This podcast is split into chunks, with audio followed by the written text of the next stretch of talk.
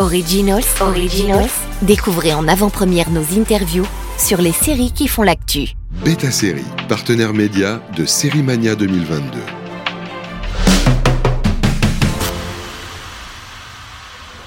Bonjour, dans cet épisode d'Originals, nous sommes avec Aidan Gillen à l'affiche de Kin, une série DMC+, où il campe la tête pensante d'une famille de trafiquants à Dublin. Hi Aidan. Hi. It's been a minute since we've had an Irish crime show. Yeah.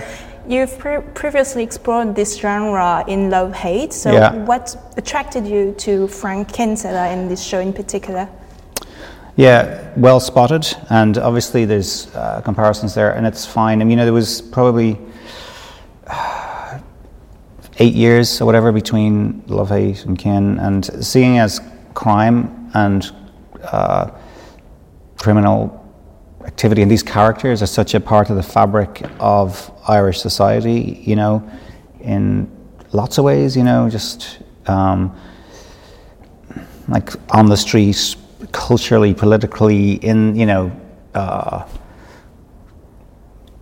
yeah, films, TV, or whatever. It's, it's, it's, it seems like, well, why not go there? Um, and this show took it, it was deliberately uh, quite differently paced to, to Love Hate, which was quite, you know, fast, um, very snappy editing, you know, just a lot of action and incidents and Maybe for a ours. younger audience as well? I don't know. I mean, it's probably it's probably. I, I, but I have found it was kind of the same audience, um, but and they were always much younger than you would have thought for both of those shows. I was always surprised at the age of people who would be coming up and talking to you, but um, I found. I really liked the the Kin script. I like the fact that it just did focus on one small group of um, people of, of you know mostly from the one family, and it was as much about the family dynamic as anything else.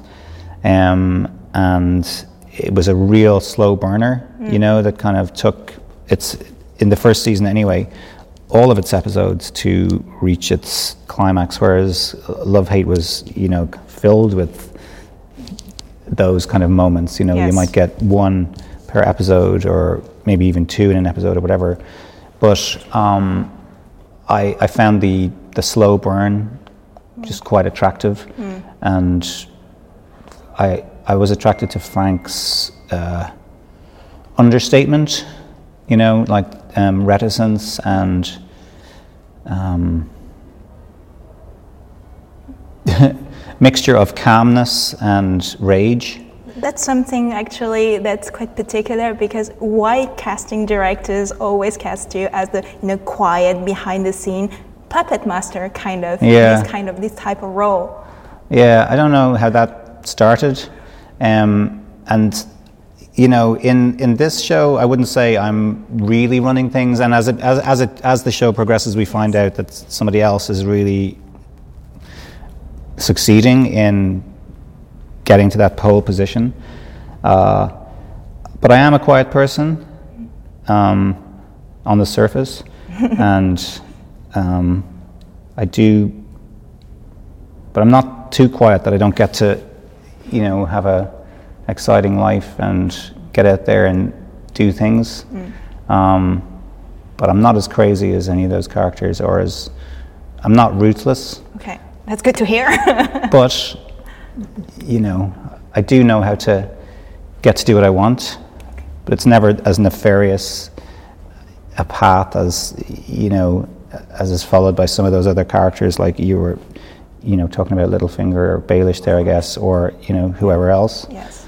Um, and I, like- I like playing people who are not quite what they seem on the surface, because most people are, are that way, Yes, of course. you know. The circle of Irish actors is quite limited, and it seems that you have them all on the show, except some. Well, actually, Charlie Cox would be the black sheep of the show. Yeah. so why is he here? Well, we, yeah, well, I- we certainly wouldn't call him a black sheep because he made such a great effort. You know, he fitted in perfectly. And when we when the show was out in Ireland, and it was the most successful drama in Ireland of uh, last year um, when it screened. Um, you know, it, I- I think top five of everything, and it's usually that's usually sports news programs, and drama doesn't even get into it normally. But um, Kin was in there, and it was uh, you know it was in the news all the time. People were talking about it. But one of the things everyone commented on was, "Who's this Irish actor Charlie Cox that we don't seem to know?" Charlie was uh, so terrified that people would be, you know, that he would be slagged off for not getting his accent right. He worked incredibly hard at it because he knew that he was uh, he was going to be dropped in with almost everyone else was local. Yes. Um, so he did a great job. So I was I thought I was knocked out by his performance actually, and he was very low key, um, epitomized that slow burn type. Um, vibe that we're talking about. And then it was great to finally trade lines with Ciarán Hinds, who I've we've crossed paths a few times. We've been in the same film like three times before, but never had scenes together. Okay. So we've admired each other from afar.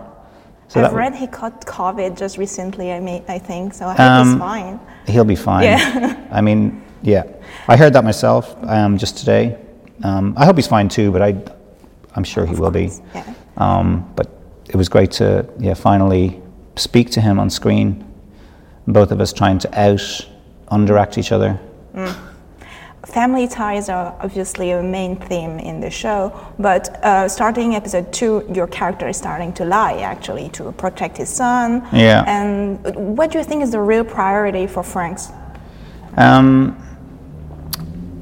it's not just blind loyalty to the organization or to the family. Definitely, um, when you do see Frank stray outside the line a little on behalf of his son, it seems like uh, quite risky. It's probably not too risky if you're in the position that Frank's in, but maybe just out of line with whoever's you know supposed to be running things. But you would do that for your kid, especially if you think they're in danger of um, getting themselves killed, which is what's happening there. So I would say, uh, yeah, family is a priority, but direct family, like a kid, your kid, you know. Um, Frank has a lot of love for his sister Birdie, um, and some of the others, you know, I think it's a variable, and and they feel the same for him. And as the as we'll see as the episodes go on, you know, it's um, none of them are as loyal to each other as they like to think or as they say they are. Um, but there's definitely one of the big drivers for Frank is his love and concern for his son. Even And if he doesn't show it. even if even, even if he if the son doesn't show it or even if I don't show it. You'd- well, Frank. Yeah, I mean it often ends in um, violence or, or you know um, quite heady conflict situations, but I'm just trying to look out for him Of course. and we'll see what happens. Yes. How special was it to shoot in Dublin? Brilliant. I mean, I, I'm from Dublin, so uh, I love working there. Um, I always love shooting stuff that's on on the street, etc. You know, we didn't we shot as much in the street as we could.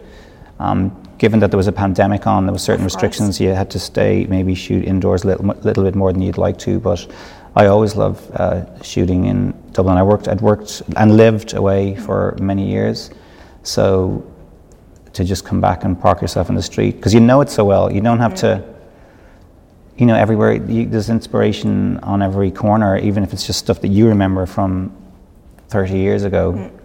You know, it's it's it's ghosts everywhere in a good way. nice ones. I'm afraid I can't escape a Game of Thrones question. Okay. Uh, did you feel a shift in your career after the success of Game of Thrones? Yeah, I mean, of course, given that, that it was a show that, it, you know, of that size, that scope, but also that, uh, you know, that was that successful and had that appeal, which was met by, you know, viewings from so many people around the world. Uh, so that always h- helps. I mean, my career was going fine anyway, and I'd felt that same shunt with a few different shows. But that's you know, but, but because I started out in tiny theaters and going from there to small parts in TV and small parts in films, you know, all of those what felt like a giant leap for me 25 years ago, you know, was probably incomparable to something like getting a role, like a good role, like Baelish in Game of Thrones.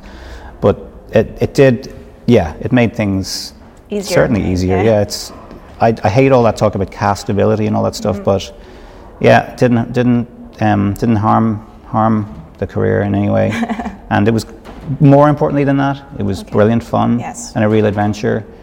Uh, you know, a really great pop culture phenomenon to be part of. So that was the important thing for me, and I knew it from the first day I was there when I first walked in and to that set or whatever, and had a look look around, and then went back to the hotel and was saying this could be you know where I'm at for the next six or seven years, and I'm excited about it. And to wrap this up, what's the last show you've binged? Binged. Um, you know, I was rewatching stuff, rewatching Fargo.